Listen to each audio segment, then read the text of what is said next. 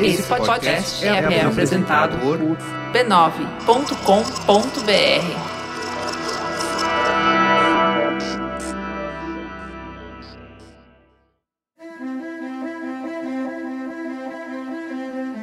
Eu sou Carlos Merigo e esse é o Futurabilidade, uma minissérie do Braincast sobre o futuro do trabalho com apoio da Pearson.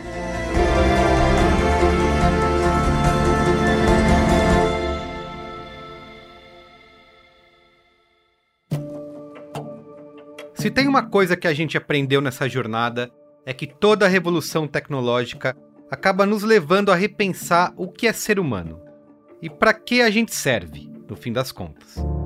Pensa na Revolução Industrial, lá nos séculos 18 e 19. Os trabalhadores se viram obrigados a fazer tarefas repetitivas, seguindo o ritmo das máquinas. De repente, precisaram se adaptar aos tempos do relógio em vez de seguir os ciclos da natureza, os tempos do planeta, da agricultura ou das estações do ano. O trabalho virou emprego. Agora você vendia o seu tempo, precisava sair da sua casa, entrar num local chamado empresa e ser vigiado por um patrão. De repente, você aprendeu a se preocupar em ser produtivo e a crescer como profissional, a pensar que tem que competir numa coisa chamada mercado de trabalho.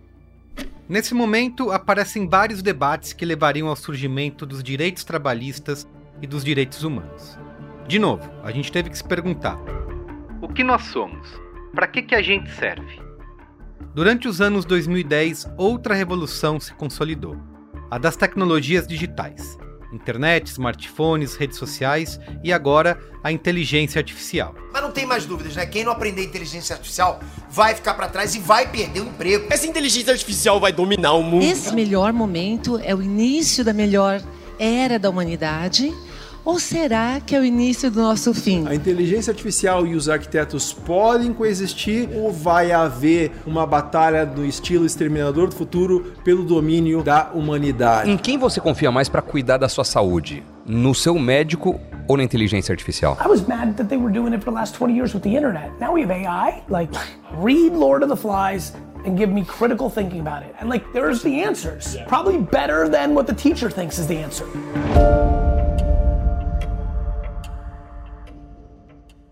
Então, emergência de inteligência artificial, por um lado, que vai precarizar ainda mais toda essa indústria criativa. Quando a gente falava de inteligência artificial, a gente falava assim: ah, o trabalho braçal vai ser substituído, né?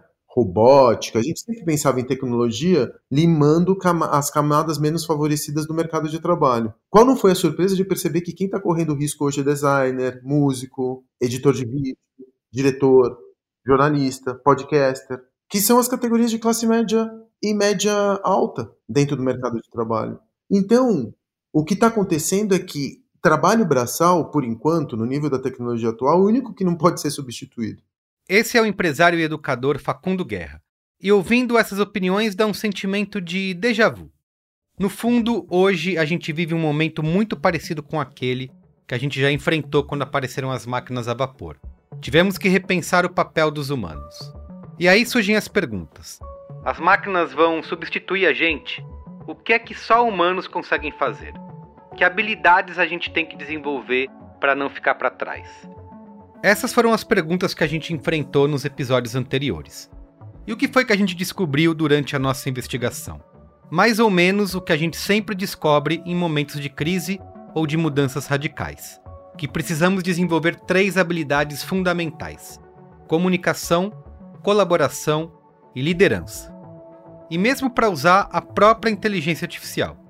Ou seja, comunicação, saber pedir as coisas com precisão e detalhes para as máquinas, colaboração, saber os limites das máquinas e ajudá-las, e liderança, buscar saídas criativas, inventar, apontar tendências.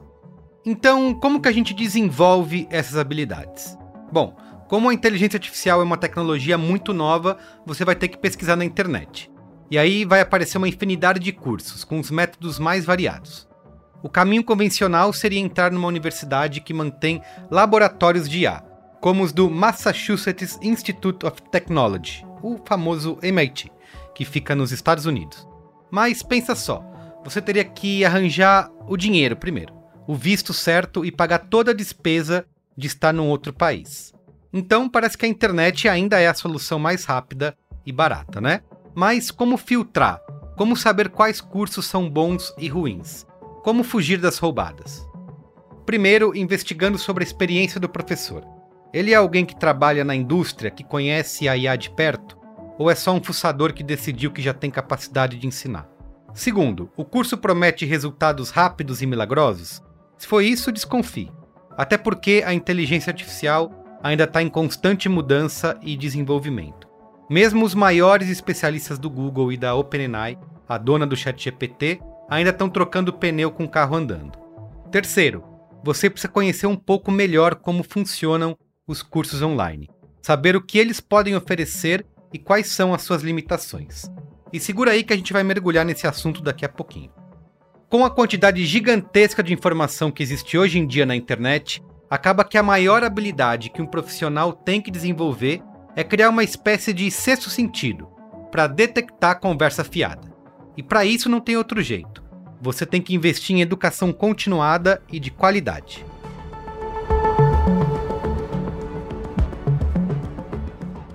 Então, como aprender de verdade?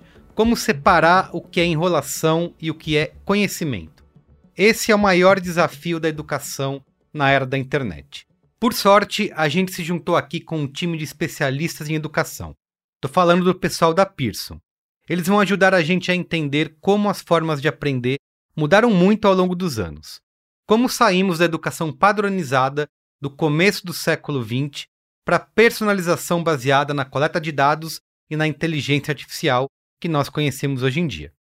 Então, eu pergunto de novo: Quais são os desafios de aprender nos dias de hoje? Eu acho que algo que a internet a tecnologia vem agregando muito é essa flexibilidade, essa adaptabilidade do conteúdo como um todo, essa mudança em relação aos avanços né, que a tecnologia tem trazido para a gente, com democratização, popularização dos conteúdos. Além disso, no momento da pandemia, também acho que as pessoas, os estudantes de forma geral, estão cada vez mais abertos a ter experiências virtuais online, né? Então, o que antes você tinha uma série de preconceitos, uma série de restrições em relação a isso, entendo que não só os estudantes, mas como professores, mantenedores e todos os times pedagógicos envolvidos estão cada vez mais abertos a experiências que sejam mais virtuais, híbridas e que esses conteúdos sejam cada vez mais compartilhados. Esse é o Fernando Lugol diretor de marketing da Pearson para América Latina. Acho que no começo da internet, primeiro que assim, os acessos né, a computadores, a rede de internet, eles eram muito limitados, né? E naturalmente eles eram limitados para quem tinha um poder de aquisitivo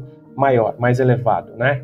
Então, com a democratização em relação à democratização de banda larga, de smartphones, de notebooks, né, de computadores de forma geral, e com cada vez a, maior produção de conteúdos nessas plataformas, as plataformas acho que ajudaram muito nisso, né, para que fossem cada vez mais. Você pode pesquisar como fazer um bolo de laranja até como construir um foguete. Mas e como saber se a gente está aprendendo mesmo ou só perdendo tempo? O Lugó acha que hoje em dia, finalmente, temos ferramentas mais precisas para avaliar o aprendizado: os dados.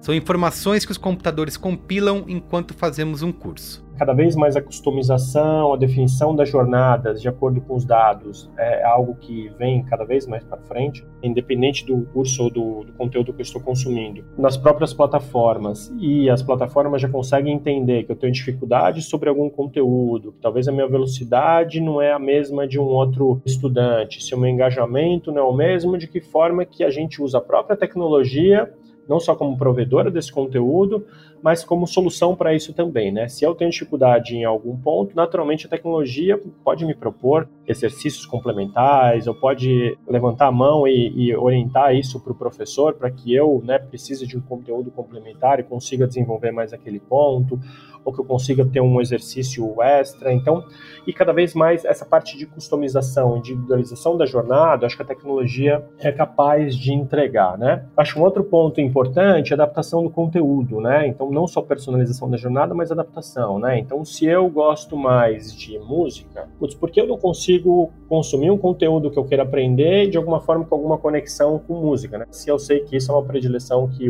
esse estudante tem, ou se o outro estudante gosta mais de esportes, de games, de cultura pop, como que a gente consegue cada vez mais adaptar esse conteúdo lógico, sempre mantendo o método, mas transformando essa jornada em cada vez mais customizável e que naturalmente ela seja mais prazerosa, traga mais engajamento e que naturalmente o, o progresso aconteça de forma mais natural. Né? Então, esse é um, um penúltimo ponto. E último ponto, eu acho que é a utilização de dados é muito importante para acompanhamento de engajamento, de progresso, de performance dos alunos, né? Assim, acho que os meios como a gente já via mais tradicionais de provas, testes, acho que eles estão cada vez mais ultrapassados porque você consegue durante a própria jornada avaliar se durante a segunda aula, o segundo conteúdo ou o terceiro conteúdo, qual foi o progresso daquele aluno, né? Será que ele está engajado? Será que ele entendeu todos os conceitos importantes daquilo? Então, de que forma que a gente vai usando cada vez mais os dados para que a gente acompanhe de forma mais natural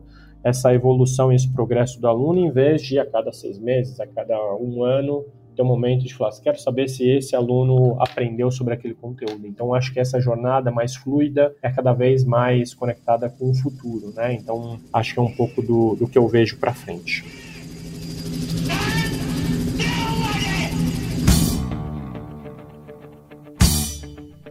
Nos anos 1980, essa música aí da banda Pink Floyd fez muito sucesso. Ela se chama Another Brick in the Wall, ou seja, outro tijolo no muro em inglês. A letra reclama exatamente do processo industrial de educação. No refrão, as crianças gritam: Professores, deixem as crianças em paz.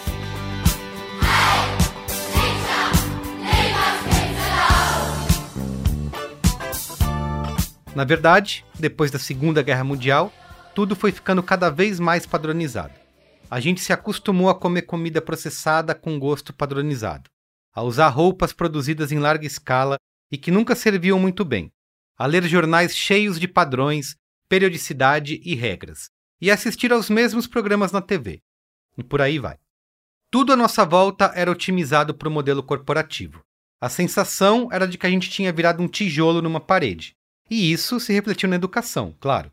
Todo mundo estudava de um jeito único. Assim, a educação, como ela foi estabelecida, como ela tinha um conceito de 20 alunos numa classe, numa turma, 15 alunos numa turma, 10 alunos numa turma, naturalmente todo o processo foi feito para um aluno médio, né? O aluno que tinha um progresso, um, conhecimento, uma familiaridade ou um interesse maior por aquele assunto e estava numa velocidade maior, naturalmente ele não se sentia tão estimulado porque o professor ou a escola, enfim, ele precisava trabalhar com o aluno médio, né? Assim como o aluno que é um outlier pensando em uma baixa performance, um baixo conhecimento, um baixo entendimento daquele conteúdo, ele também não tinha nenhuma atenção específica para aquilo, né? Então, ele trabalhava com um padrão mediano e aí que ele desestimulava grande parte do todo, porque quem estava ou com performance acima ou performance muito abaixo, não se sentir estimulado por diferentes razões, né? Entendo que a jornada mais customizada e mais dedicada, mais individualizada, faz com que, naturalmente, tem aluno que vai ter um progresso mais rápido, mas depende. Eu sei que a gente tem algumas limitações por conta de legislação, enfim, mas, por exemplo, a cursos livres, putz, se eu estou fazendo um curso de Python, né, por exemplo, por que, que eu preciso fazer esse curso inteiro de uma linguagem de programação em dois meses, em três meses?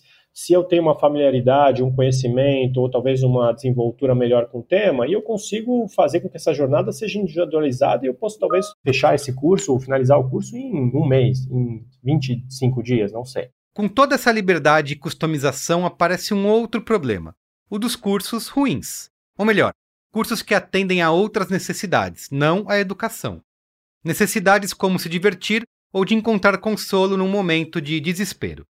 Facundo Guerra explica por que esse tipo de curso pode ser tóxico. Você vai empreender, tem um, um discurso edulcorado de que ah, você vai ter liberdade, ah, você vai conseguir ficar milionário, ah, você vai do zero a um milhão, eu te faço chegar a um milhão em seis meses. Isso tudo é um discurso tóxico, cara. Para mim, um cara que fala um negócio desses, ele deveria ser investigado e preso e não tem capacidade de entender que é uma das tarefas talvez mais difíceis que existam no capitalismo hoje em dia. Aí o cara vai, paga o cursinho de 99 reais fica nessa de acreditar em meritocracia, que é outro cisne, né? E aí, Lugó, por favor, ajuda a gente a sair dessa. Aqui acho que tem um fenômeno importante, que assim, a experiência de aprendizado como um todo, né, e para você atingir os seus objetivos, e aí eu digo mais para conteúdos que são mais estruturados ou que não são de tão fácil aprendizado e tão rápido aprendizado. Não tem jeito, né? Assim, o método, o processo, a recorrência, eles são fundamentais no processo de aprendizado das pessoas, né? Então, naturalmente, ainda mais para essas gerações mais jovens, né, elas são mais imediatistas. Está cheio de soluções mágicas para você emagrecer em três dias, para você parar de fumar em 30 segundos, para você ficar milionário em duas semanas.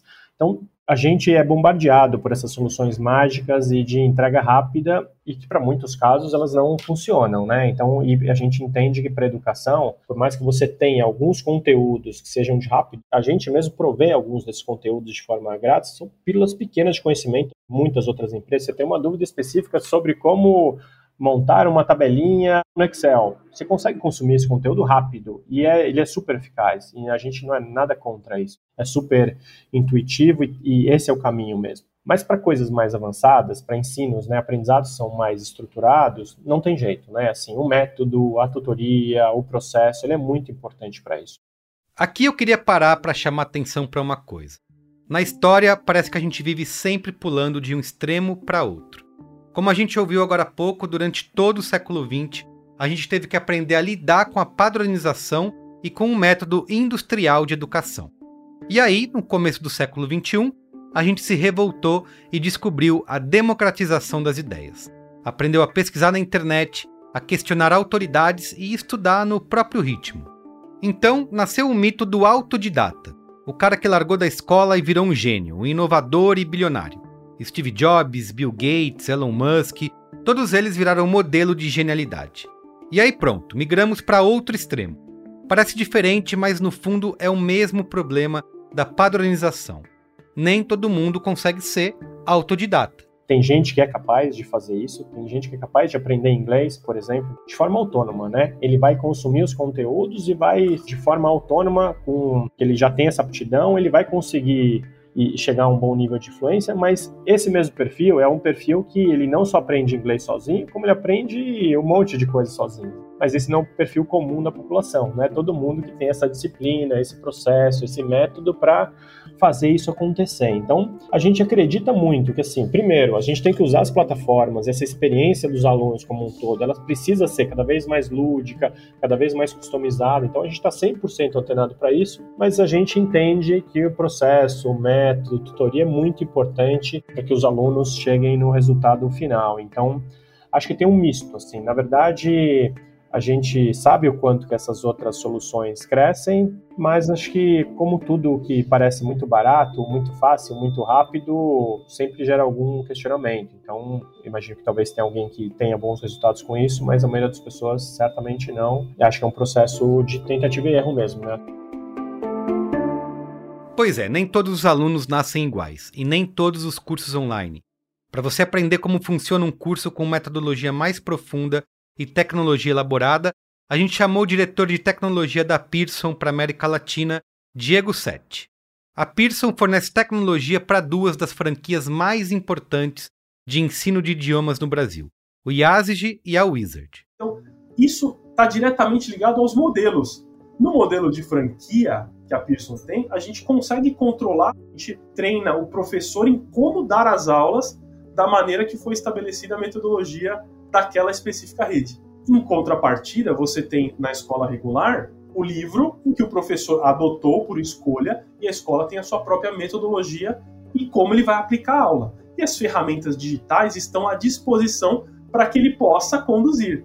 Então, no modelo, eu tenho lá passo a passo claro o que ele precisa fazer e as ferramentas que ele precisa usar, onde eu controlo como franqueadora. Poxa, você precisa ter um tablet para cada professor. No outro, eu recomendo. Ou eu proporciono uma ferramenta digital que ele pode ter um, um livro digital, ele pode ter uma, um local para controle de presenças e faltas, enfim. O mundo de possibilidades é gigantesco. Em um eu controlo 100% o canal como modelo de negócio e no outro eu proporciono e tento vender um, um pool de soluções para aquele modelo. Então, posso falar mais do, do, do, modelo de franquias, por exemplo, que é mais tangível. Então você tem lá um sistema de gerenciamento de alunos, em que ele pode, o professor, simplesmente abrir um aplicativo, lançar as notas do aluno, lançar presença e falta, controlar a performance dele nos aplicativos que o aluno tem acesso, o que, que ele já fez, o que, que ele não fez, quantas atividades ele completou, quantas atividades ele não completou,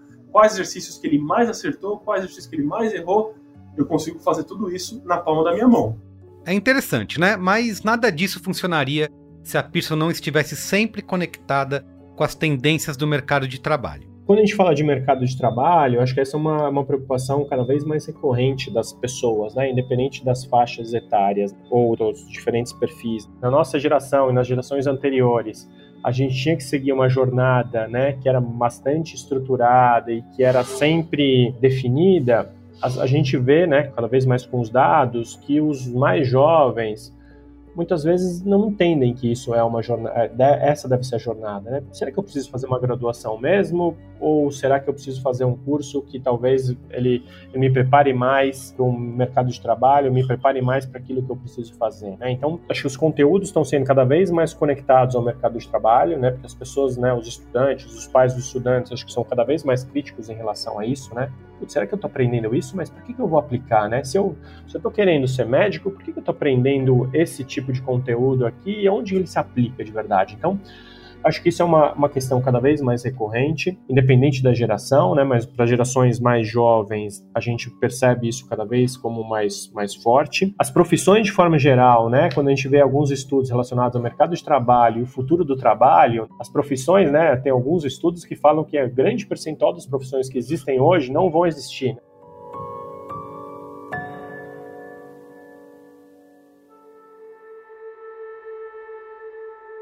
E como se preparar para alguma coisa que ainda nem existe? Esse é o ponto. Pior, como saber se essas coisas realmente existirão?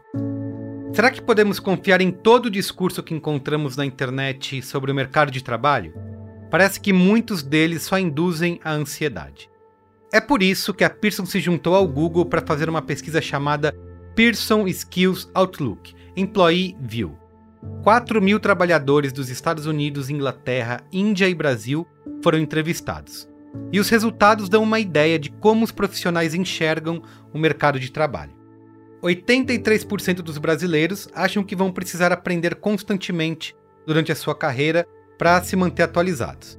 E 51% dos empregadores entrevistados concordam que essas novas habilidades vão possibilitar vantagens para se conseguir e manter o emprego. De acordo com a pesquisa, as duas habilidades mais importantes para os brasileiros são trabalho em grupo e liderança. E as duas habilidades que eles mais desejam adquirir no futuro são, de novo, liderança e melhorar o nível do inglês. Os tipos de trabalho que atraem mais atenção estão na área de tecnologia, como o desenvolvimento de aplicativos, e-commerce e ciência de dados. Curiosamente, a gente esquece que está num planeta que enfrenta uma crise ambiental, né? É só abrir um site de notícias para perceber que as profissões do futuro podem ser velhas conhecidas da gente.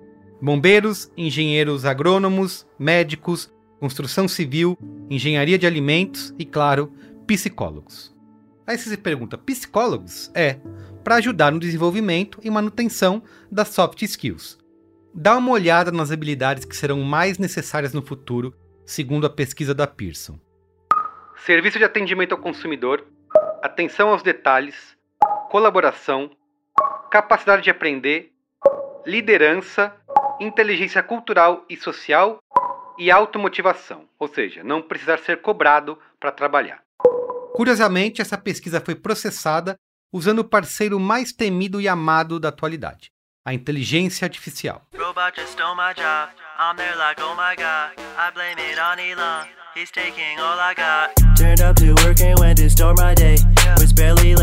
É consenso entre os profissionais de tecnologia que as soft skills também são necessárias para lidar com a inteligência artificial.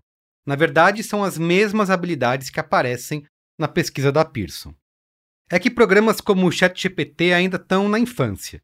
Eles funcionam como as linhas de comando dos computadores, os terminais.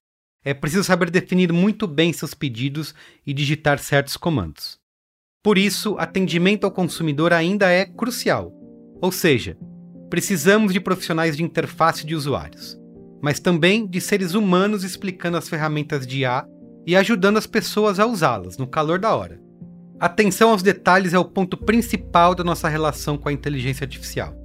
Se você faz um pedido genérico, recebe um resultado impreciso. Você também está colaborando com as máquinas que são programadas com vieses e imprecisões. Então vai ter que usar sua inteligência cultural e social, o seu jogo de cintura. Você vai desenvolver a sua capacidade de aprender e até de ensinar as máquinas. E se você não encontrar o que procura, pode liderar na sua área e tentar criar um aplicativo novo.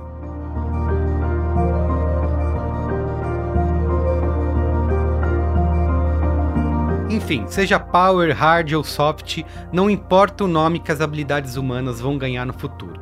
A nossa espécie está lidando com o desconhecido desde sempre, e o trabalho sempre mudou ao longo da história. Por exemplo, as ideias de mercado de trabalho e de emprego são muito novas na história da humanidade. Tem só uns três séculos de vida, e os humanos estão no planeta há 6 milhões de anos. Só o Homo sapiens está aí há 300 mil, e a gente nunca parou de trabalhar. Então pode ser que no futuro nem mesmo a ideia de emprego exista pode ser que a nossa civilização inteira perca o emprego e continue a trabalhar de outros jeitos. Foi mais ou menos isso que acabou de acontecer com a Revolução Industrial. Quer dizer, paramos de usar os modelos tradicionais de trabalho e inventamos as ideias de emprego e de mercado de trabalho. Então, se eu fosse você, eu não me estressaria muito, mas manteria os olhos e a mente aberta. Afinal, se tem uma skill que vale aprender é essa: a flexibilidade.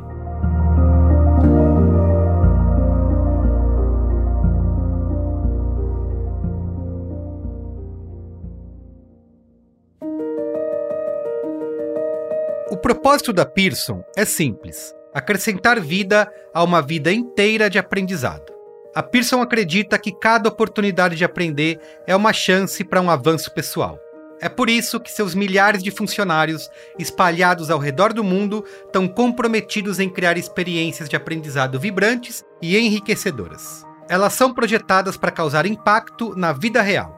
Não é à toa que a Pearson é a empresa líder mundial em aprendizagem e atende clientes na maioria dos países e territórios, com conteúdo digital, formação, avaliações, qualificações e outras soluções de aprendizado. Para Pearson, ensinar não é apenas um negócio, é o que eles são. Para saber mais, acesse a página da Pearson no LinkedIn, linkedin.com/company/pearson. Ou é só você procurar por Pearson aí na barra de busca, tá?